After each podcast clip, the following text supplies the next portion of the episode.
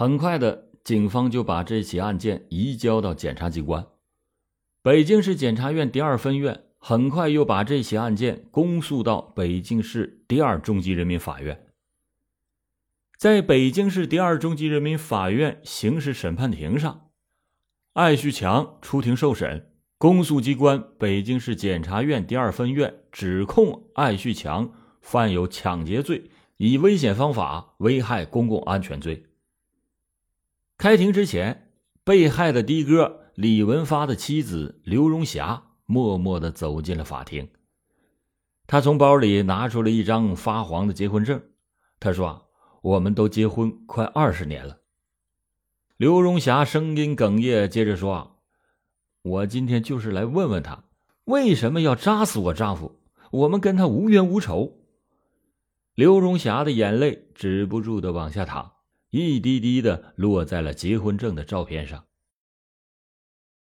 艾旭强有六个兄弟姐妹，有两个在北京。法院在第一次开庭的时候已经通知了他们，但是从开庭到宣判，艾旭强的亲属一直没有露面。艾旭强被带进法庭，他个子不高，目光冰冷，身形甚至有些瘦弱。面对着记者的镜头，艾旭强是面不改色，哪边的照相机的闪光灯闪亮，他就把目光转向哪边。当法官对艾旭强讲明了为他指派了律师以后，艾旭强大声的说：“我要自己为自己辩护。”根据艾旭强自己的供述。他在家乡时曾经受人欺负，后来又和妻子离了婚，艾旭强就来到了北京打工。两千年到北京以后，一直做农民工，开铲车。他说：“啊我无法在社会上生存，我要报复，我选择了与王府井同归于尽。”艾旭强在法庭上一直是声音洪亮的说着，而公诉人和艾旭强在法庭上的对话。引发了旁听席上的唏嘘不已。公诉人问：“你为什么要开车撞人？”艾旭强说：“因为我想报复社会，我想报复富人。我觉得现在城里十个人里边就有九个都是黑心的。”公诉人又问：“那你为什么要选择在王府井步行街？”艾旭强回答说：“因为我觉得。”王府井是中国最繁华的中心，那是富人聚集的地方。公诉人接着问：“你想致富吗？”艾旭强沉默了一会儿，回答说：“想。”公诉人紧接着又问：“那你有致富的技能吗？”艾旭强说：“没有，我没有办法在社会上生存，我选择与王府井同归于尽。”公诉人问：“你怎么认定来王府井的都是富人？你有特定要报复的人吗？”艾旭强说：“没有，在我的认识里，王府井就是富人旅游、散步、购物的地方。”公诉人说：“那你认为被你杀害的出租车司机也是富人吗？”艾旭强稍微迟疑了一下，回答说：“对这件事我表示遗憾。我要报复的不是他，其实我就想把他砸晕。”可是他反抗，他过来咬我，我就用本来想自己杀自己的刀把他给扎死了。尽管艾旭强说他是想报复社会、报复富人，但他又报复了什么呢？报复了谁？现在让咱们看看被艾旭强杀死和撞伤的两个所谓的富人吧。艾旭强在法庭上面对着这些跟他远无怨、近无仇的富人和他的亲属。依然是报以冷漠和嘲笑。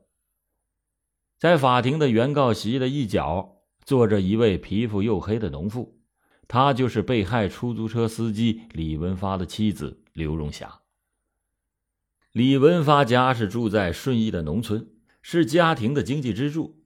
李文发的弟弟腿部有残疾，弟媳妇也已经下岗。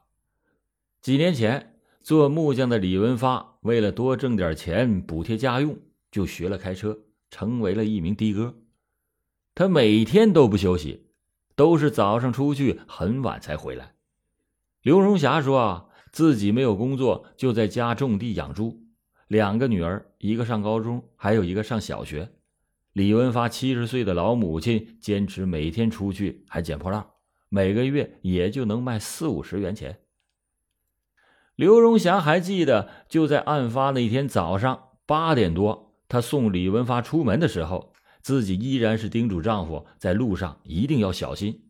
然而晚上却等来了丈夫的死讯。在这场横祸中受伤的田长元依然是坐着轮椅，由姐姐推着来到法庭。落下残疾的田长元是某单位的一个司机，他被艾旭强撞成了小腿骨折。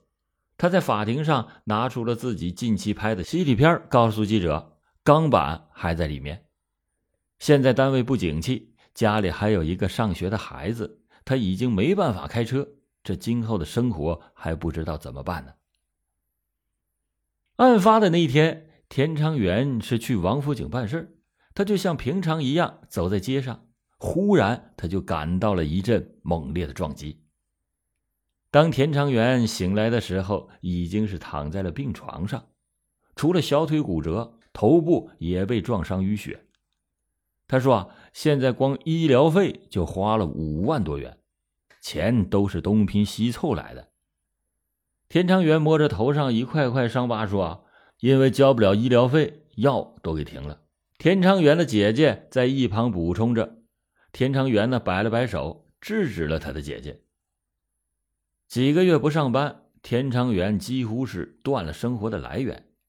他说：“啊，我的单位工作效益不好。”也不知道自己什么时候才能下地上班赚钱，更是指望不上了。说完，田昌元长长的叹了一口气。艾旭强伤害的其他人也多数是穷人，更重要的，他们都是无辜者。所以，艾旭强此举不是什么弱者的报复，他的出发点不过是制造更多的悲剧。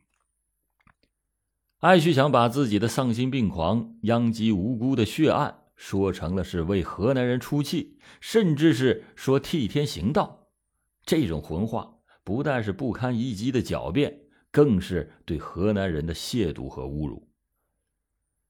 可以毫不夸张的说，河南人的良好形象，就是被艾旭强这样一些操着河南口音却做出了让所有人不耻行为的人给败坏的。艾旭强之于河南人的关系，就像是一锅汤浮出了一粒老鼠屎。二零零六年五月三十日的上午，艾旭强被北京市第二中级人民法院以抢劫罪、以危险方法危害公共安全罪判处死刑，剥夺政治权利终身，没收全部财产。法院认为。艾旭强的行为已经构成了抢劫罪、以危险方法危害公共安全罪，这两项犯罪性质恶劣，犯罪情节、后果都是特别的严重，社会危害性极大，依法均应惩处并合并处罚。法院就因此以抢劫罪判处艾旭强死刑，剥夺政治权利终身，并且没收了个人全部财产。以危险方法危害公共安全罪判处其死刑，剥夺政治权利终身，最终决定执行死刑，剥夺政治权利终身，没收个人全部财产。此外，艾旭强还被判偿的哥李文发家属经济损失共计二十三万元，赔偿另一个死者家属经济损失一共四十多万元。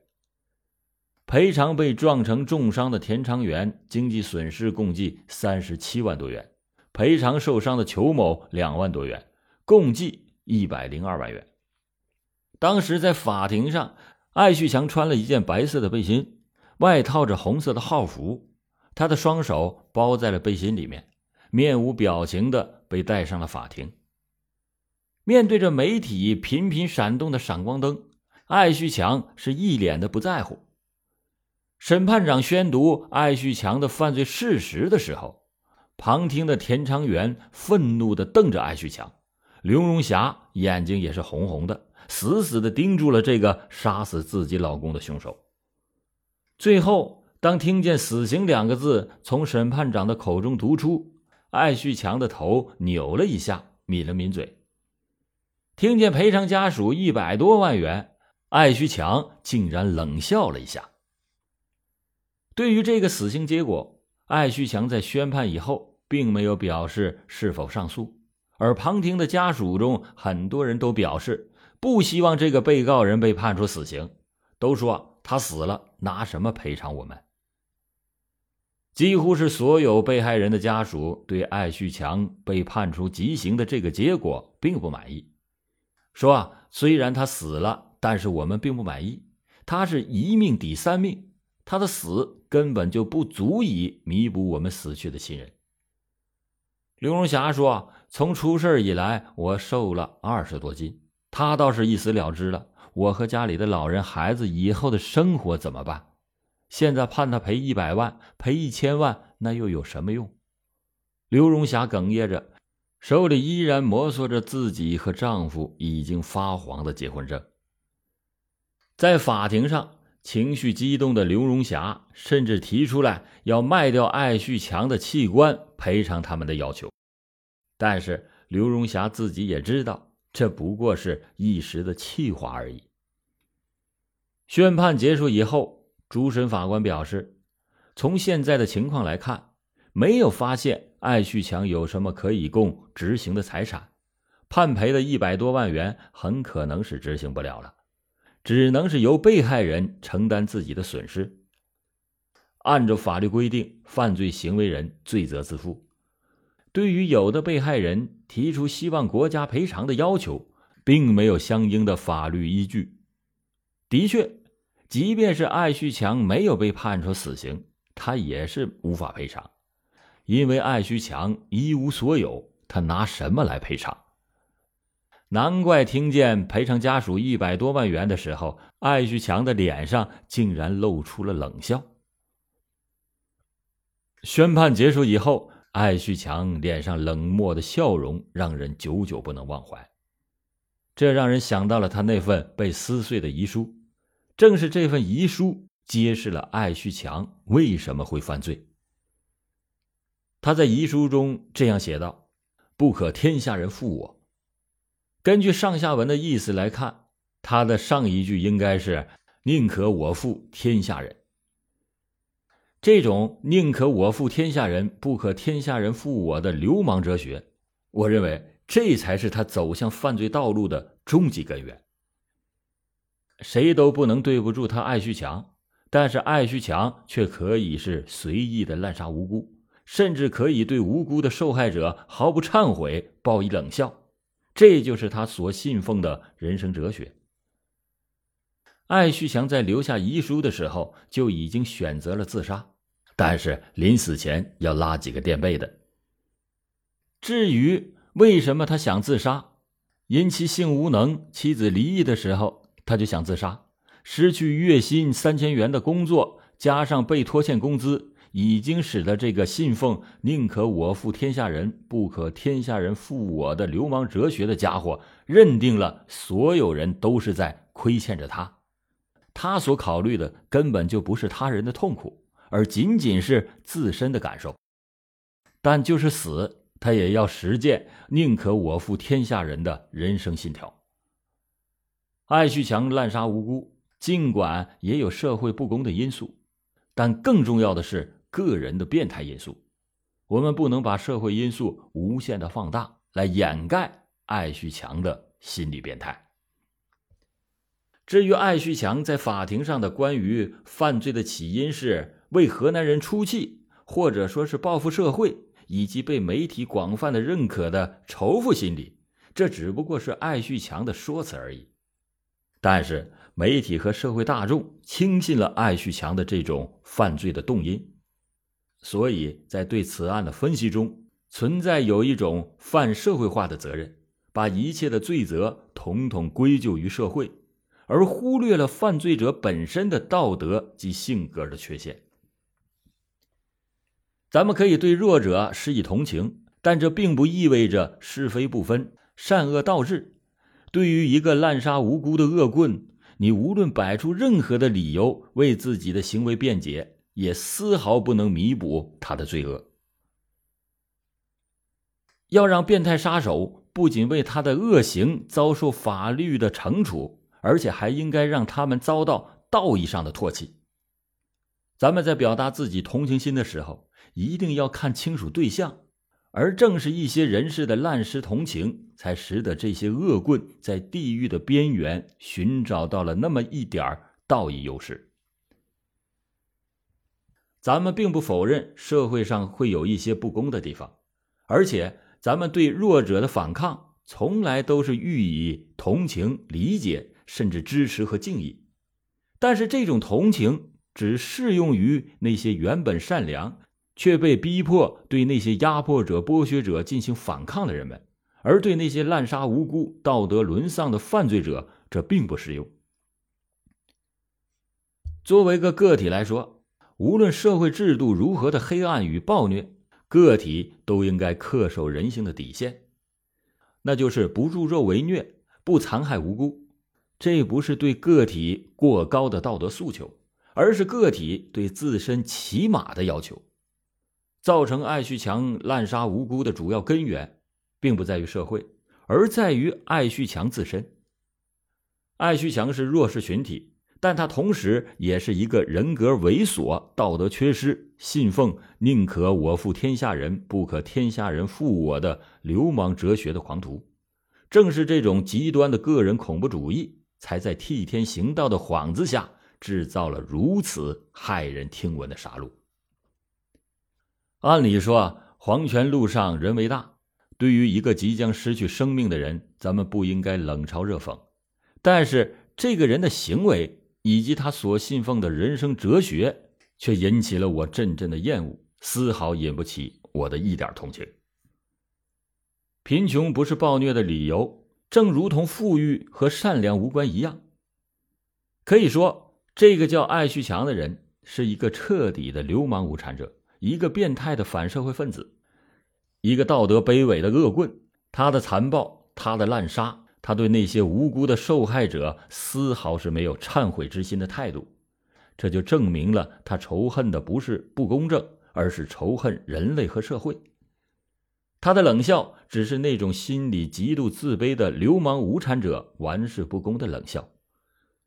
那种觉得自己杀人够了本甚至赚了的冷笑，这种冷笑和他自己的生命一样是一钱不值。如果说艾旭强的行为能给人们带来什么样的反思的话，那就是无论如何都不可逾越人性的底线。在所有的发言声中，有谁真正追寻过这起血案的社会和个人根源？有谁去关心过艾旭强的生活？有谁去探寻过他的人生和心灵的轨迹？显然，这一切都没有。好了，感谢您今天收听老欧讲答案。老欧讲答案，警示迷途者，唤醒梦中人。